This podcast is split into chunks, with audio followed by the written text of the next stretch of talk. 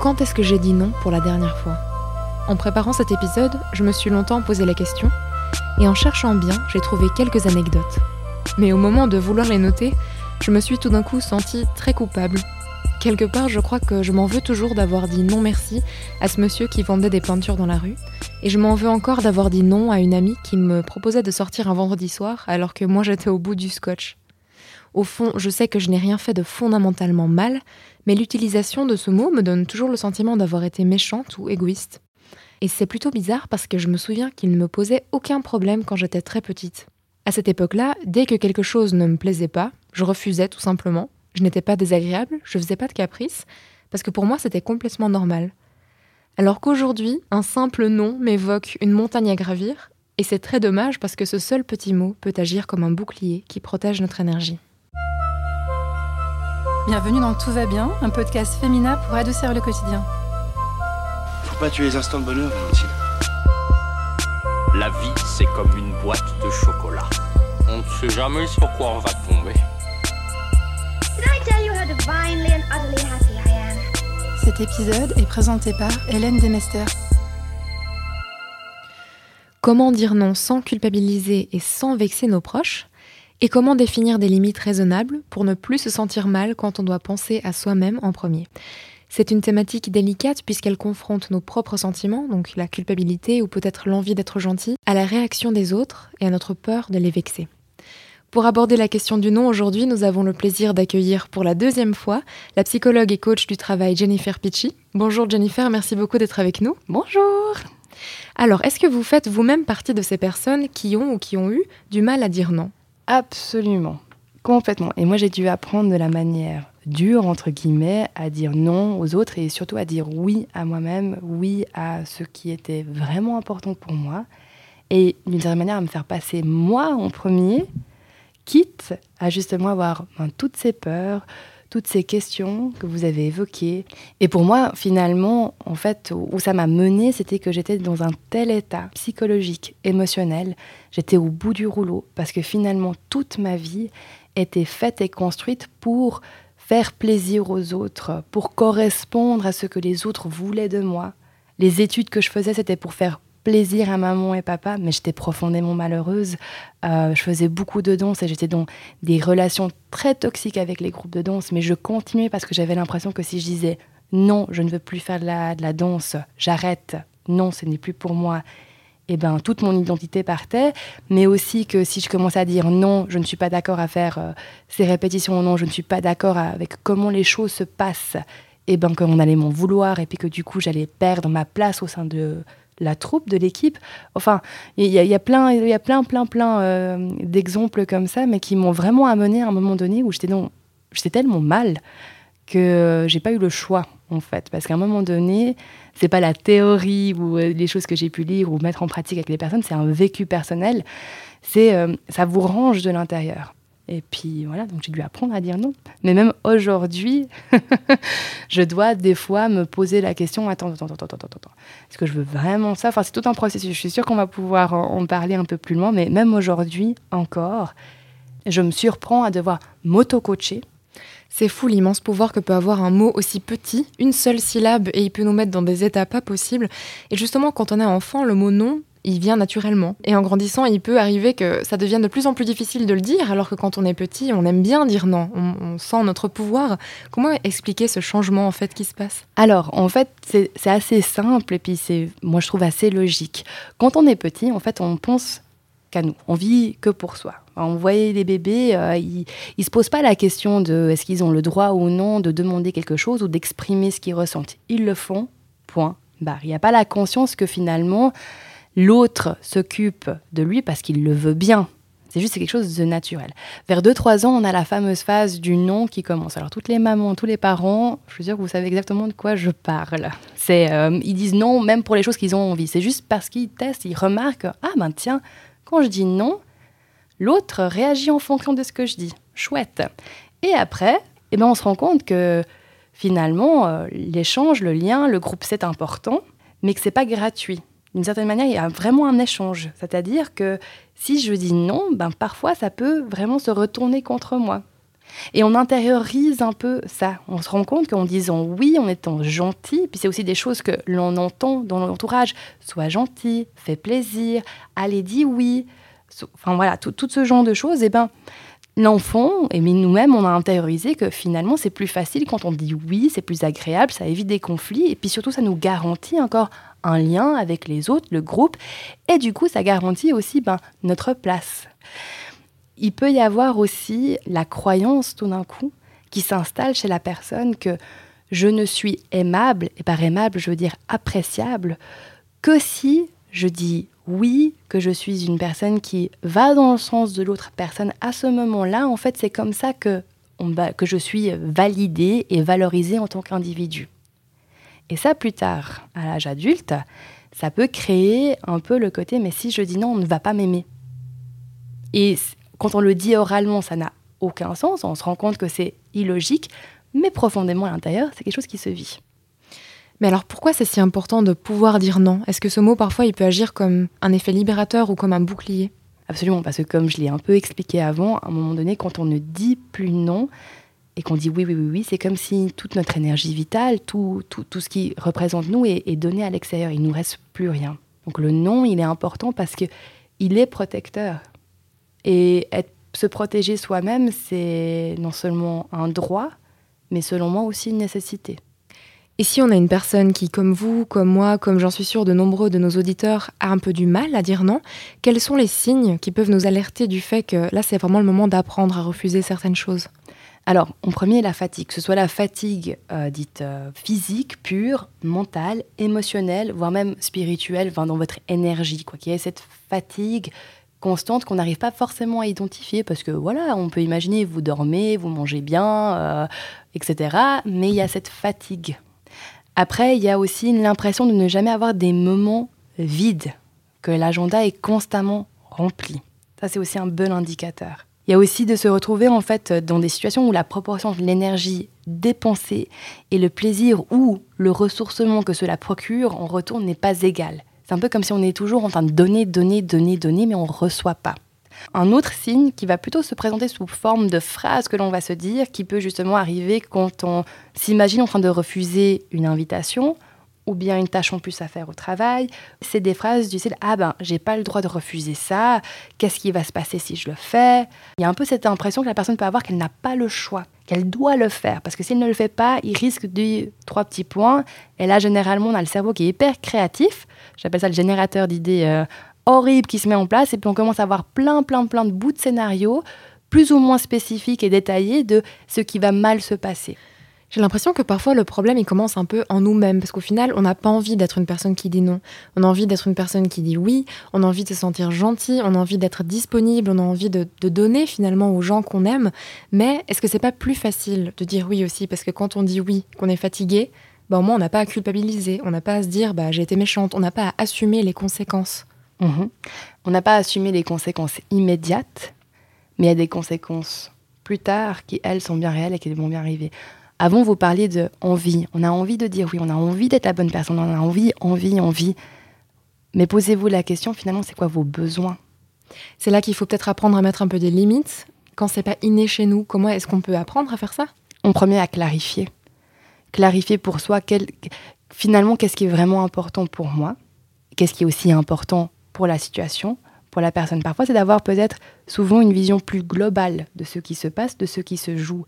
Et d'agir depuis là et aussi de décider depuis cet endroit-là. On a une vision plus globale. C'est aussi ce que l'on appelle la position méta. La position méta, c'est vraiment de pouvoir prendre du recul sur soit ce que l'on pense, ce qui se passe à l'intérieur de nous, ou aussi par rapport à la situation. Un peu comme si vous pouvez faire un, un zoom out. Et là, de voir plus clairement. Aussi, il y a tout le processus de clarifier en amont de dire, OK, maintenant je me mets au clair avec moi-même. Qu'est-ce qui est réellement important Qu'est-ce qui ne l'est pas? Et souvent, on se surprend à dire oui d'abord et à regretter ensuite. Et à devoir revenir sur notre position et dire en fait non. Et là, on se sent encore plus mal. Est-ce que là, cette prise de recul dont vous parliez, ça peut aussi être un exercice euh, qui fonctionne? Oui, bien sûr. Alors justement, cette prise de recul, elle peut se faire à n'importe quel moment parce que justement, il peut y avoir une pause. Si vous ne savez pas, demandez est-ce que je peux y réfléchir? Si vous sentez que automatiquement ça être oui, parce que ouais, je dis oui, prenez conscience que c'est votre automatisme, c'est votre manière de fonctionner pour l'instant. et mettez en place, attends, je vais faire une pause quand même. Qu'est-ce que ça dit de nous de ne pas réussir à dire non? Parce que souvent on assimile ça à un peu de la faiblesse, quelqu'un qui est trop gentil, qui se laisse faire. Mais euh, rassurez nos auditeurs, rassurez-moi, il y a quand même une qualité qui se cache là-dessous, Jennifer. Complètement. Alors oui, elle peut être interprétée comme une faiblesse. Moi j'ai envie de dire que ça ne veut rien dire. Ça veut dire quoi? Être faible mentalement, caractériellement. Enfin, mais moi, je vois surtout chez une personne qui dit oui, qu'elle a des capacités, des compétences intergents, de savoir vivre, et qu'en en fait, il n'y a absolument rien de faible dans le fait d'être là pour les autres. Au contraire, ça demande vraiment une certaine force. Alors le mot non, qui est très court, qui tombe comme un point final dans une phrase, peut être un peu brutal quand on n'a pas trop l'habitude de le dire. Est-ce qu'il y a des tourneurs de phrases plus diplomatiques? Non, absolument pas. Je rigole. Bien sûr, il y a des manières bienveillantes, respectueuses de quand même se respecter soi-même, mais aussi de dire non à quelque chose. Ça me fait beaucoup penser en fait à toutes les techniques de négociation que l'on a pu observer, étudier en psychologie du travail, en sociologie. Généralement, il est plus facile pour une personne, pour la personne en face, d'accepter le refus de peut-être quand on négocie, finalement on est en train de trouver euh, qu'est-ce qui fonctionne, qu'est-ce qui ne fonctionne pas, qu'est-ce qu'on peut faire, qu'est-ce qu'on ne peut pas faire. Quand une personne dit non, ça je ne peux pas accepter, c'est plus facile pour l'autre personne de comprendre quand elle l'explique. Pourquoi? Expliquer pourquoi ne veut pas dire se justifier, ne veut pas dire se trouver des excuses. C'est juste de nouveau être très au clair avec ce que l'on peut ou on ne peut pas faire, aborder ça de manière neutre, parce que finalement c'est juste un état des faits. C'est oui, je peux, j'ai l'énergie et j'ai l'envie, ou non, je ne peux pas, je n'ai pas l'énergie ou j'en ai pas envie. Point.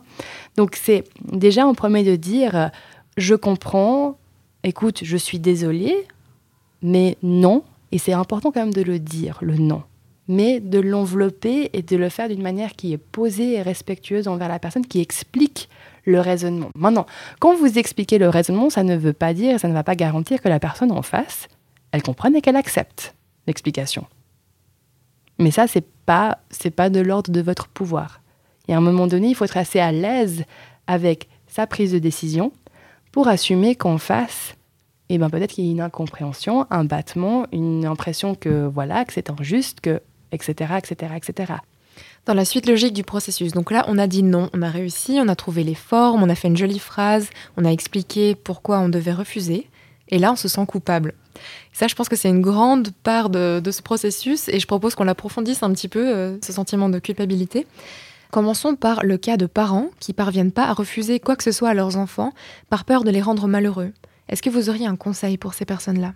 Alors bien sûr, pour les parents, c'est vrai que c'est toujours un moment compliqué parce qu'on a notre petit bout de chou, on l'aime, on veut qu'il soit absolument heureux, bien et qu'on fasse notre maximum pour lui. Alors une des premières choses à laquelle je vais vous inviter à réfléchir, c'est de différencier de nouveau le besoin de l'envie. Ça ne veut pas dire que l'on ne s'occupe plus des besoins primaires de l'enfant. Au contraire, il faut s'en occuper de ses besoins primaires, de ses besoins secondaires.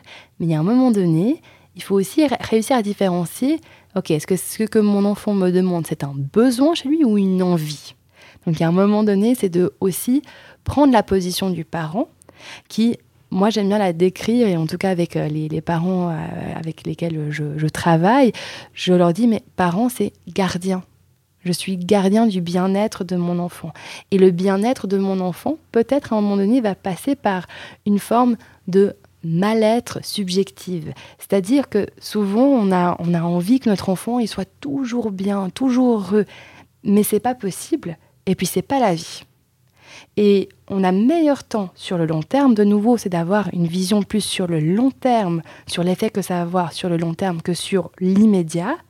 On a meilleur temps d'avoir un enfant qui sait s'ennuyer, qui sait comment gérer je m'ennuie, qui sait comment gérer la frustration, qui sait comment aussi reconnaître ah ben là je suis fatiguée puis je suis en train de faire une crise, etc.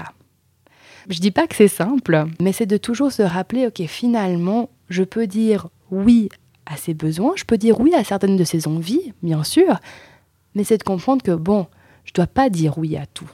Et surtout se déculpabiliser du fait que peut-être en disant non, l'enfant va pendant un certain temps vivre un mal-être, vivre quelque chose de désagréable pour lui. Mais c'est aussi votre rôle de l'accompagner et de lui donner de l'espace pour apprendre en fait à gérer ces moments-là. Après l'éducation, un autre grand thème dans lequel il est important de dire non, c'est le travail, la vie professionnelle.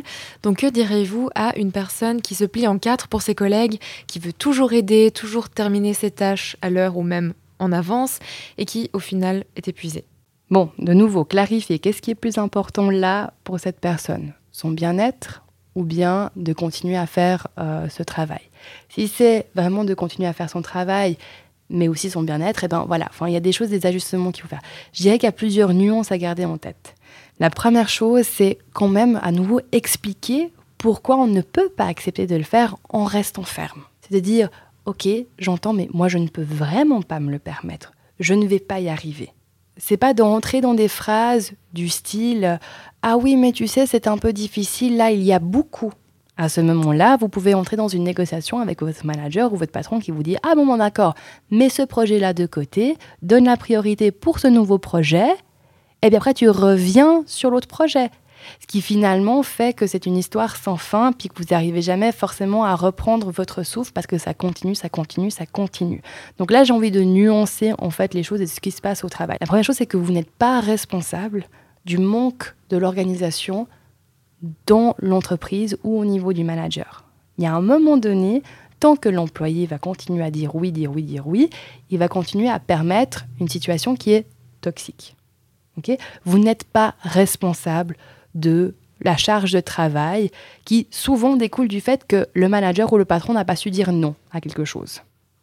Donc, à un moment donné, c'est un effet de chaîne. On est d'accord que là, comme j'en parle, c'est de la théorie. Dans la vie pratique, il y a en même temps les peurs, si je refuse, est-ce que je suis en train de mettre à mal ma promotion, mon salaire, mon futur dans cette boîte? Ok, on est d'accord, il y a tout ça qui se passe, mais c'est des nuances à quand même garder en tête. L'autre nuance sur laquelle j'ai envie d'appuyer, c'est que souvent dans une équipe, le manager va naturellement aller vers la personne qui sait, qui dit oui. Alors qu'il y a d'autres personnes qui peuvent faire aussi le travail. Et c'est de se rappeler ça. Parfois, la personne, elle se dit, mais si moi je ne dis pas oui, personne d'autre va pouvoir le faire. Si moi je refuse, alors on a un problème. Mais de nouveau, c'est pas pas votre problème. Oui, vous faites partie de l'équipe, mais c'est pas à vous de prendre l'entière responsabilité de ça. Je pense que c'est pas toujours facile parce qu'au final, le oui, c'est devenu un réflexe. Et même quand on a la théorie, quand on sait ce qu'on veut, sur le moment, c'est une grande décision à prendre et à prendre vite parce qu'on est face à un patron qui a l'habitude qu'on dise oui, on a l'habitude de dire oui. Comment est-ce qu'on lutte contre ce réflexe? Parce que ça, sur le moment, je pense que c'est le plus difficile. Oui, alors, c'est en tout cas pas à ce moment-là que vous allez commencer à mettre en pratique le non. Désolé. dire non, ce n'est pas comme beaucoup de personnes peuvent peut-être se l'imaginer, un trait de caractère ou quelque chose euh, que l'on a ou que l'on n'a pas. Certaines personnes ont une facilité naturelle à dire non, mais dire non, ça s'apprend. Maintenant, il s'agit de pratiquer le dire non en dehors des grands moments, euh, voilà, où, vraiment c'est là où il faut qu'on apprenne à dire non, parce que c'est quand on dit oui dans ces situations-là que finalement on est vraiment dans euh, la semoule et puis qu'on se dit on aurait mieux fait de dire non.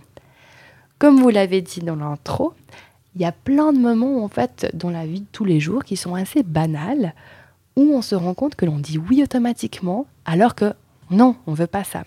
Je trouve que les commissions et les cours c'est magnifique pour ça. Parce que par exemple, on peut aller ben, chez le poissonnier, chez le fromager, on a tous vécu le truc où il nous donne un morceau, un truc, c'est pas vraiment celui que l'on veut. Il n'y a aucun impact social, je veux dire, votre futur ne se joue pas là. C'est un moment où vous pouvez mettre en pratique l'écoute fine par rapport à vous-même. Vous sentez le non, je suis pas d'accord. Vous pouvez déjà le localiser dans votre corps où c'est. Puis après, c'est juste d'oser dire soit non ou bien ah, en fait, je préférerais plutôt ce morceau-là.